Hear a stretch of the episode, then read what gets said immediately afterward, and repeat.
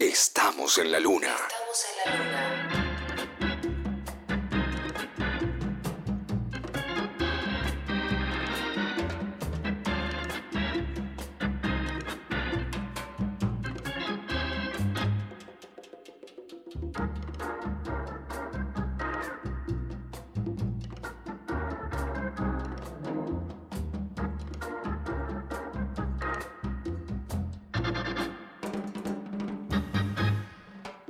Nacional Rock 937, estamos en la luna, las 11 y 4. En dos minutos podríamos decir que son las en un café, se vieron por, en un café La Garza, se vieron por casualidad. Bueno, un café la un café la garza ya es como que lo tanguea un poco, ¿no? Como que En un café La Garza, cepa, 21 ¿no? De garzas. repente. Bueno, atención, yo les prometí algo especial y, y lo guardé para hoy. Hace mucho tiempo tenía ganas de hablar de este personaje.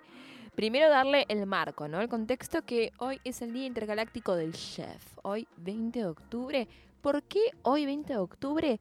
Porque se les cantó. No es que hay un motivo especial. Y, y ¿Qué fecha? 20 de octubre. ¿Vos estás libre? Yo estoy libre. Bueno, 20 de octubre. Para visibilizar la importancia de los chefs. pa, pa, pa, etcétera, etcétera. Yo quiero hablarles de este hombre ninguneado por el colectivo gastronómico, sobre todo de Argentina, el señor Chef Baker.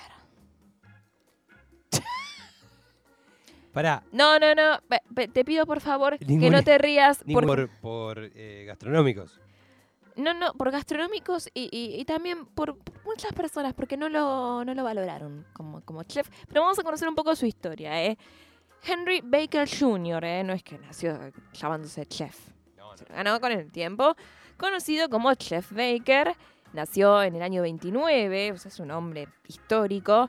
En Ámsterdam fue cocinero especializado en pastelería, Chef Baker, exponente del estilo cool, es decir, postres fríos.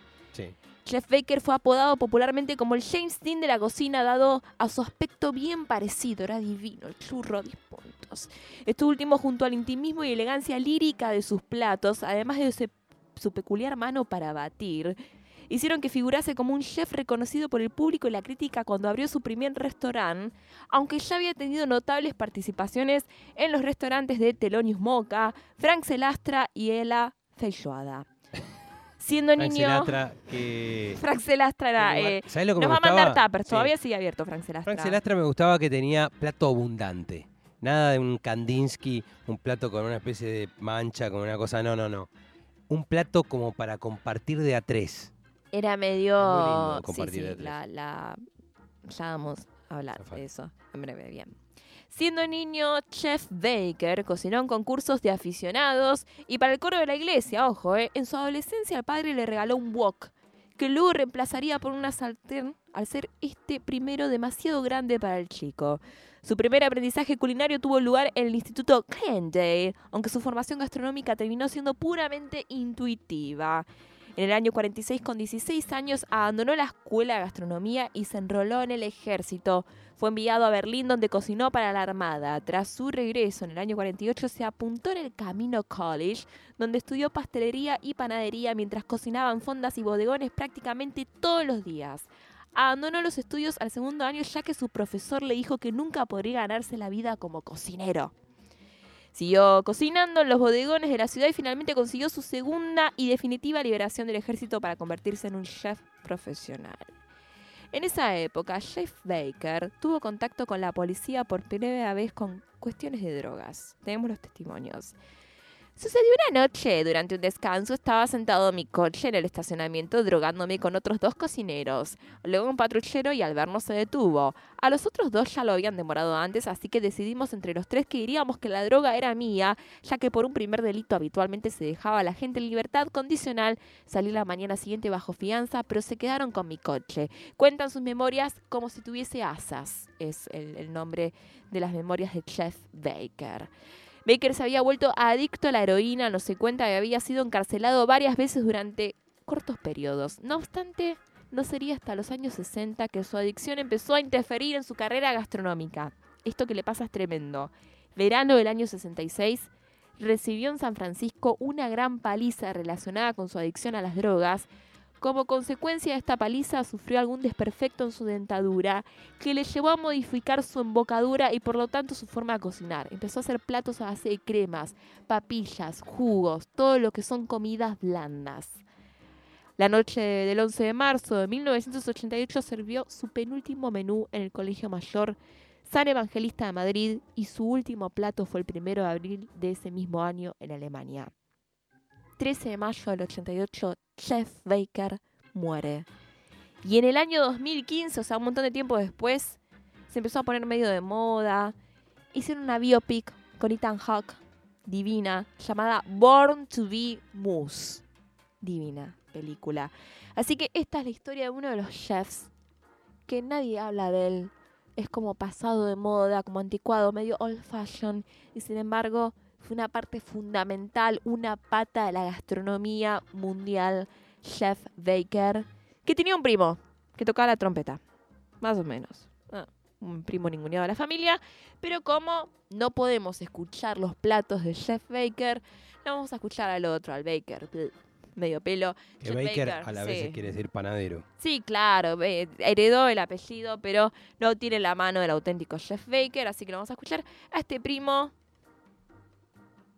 But not for me. No era para él.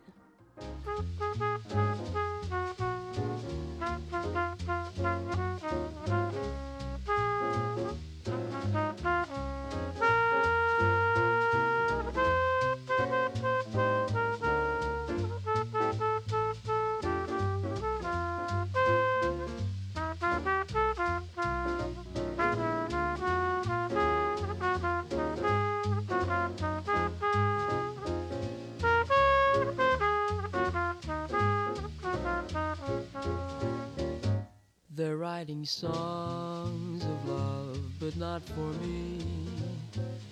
A lucky stars above, but not for me. With love to lead the way, I've found more clouds of gray than any Russian play could guarantee.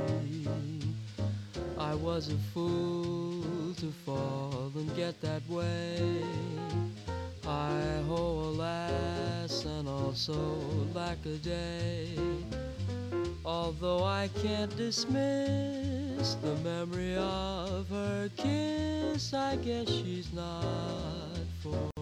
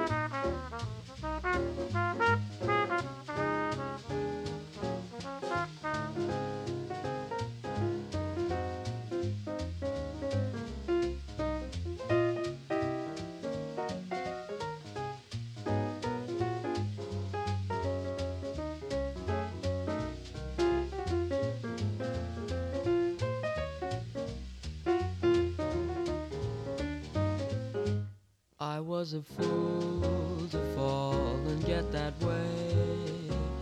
Hi ho, alas, and also lack a day. Although I can't dismiss the memory of her kiss, I guess she's not for me.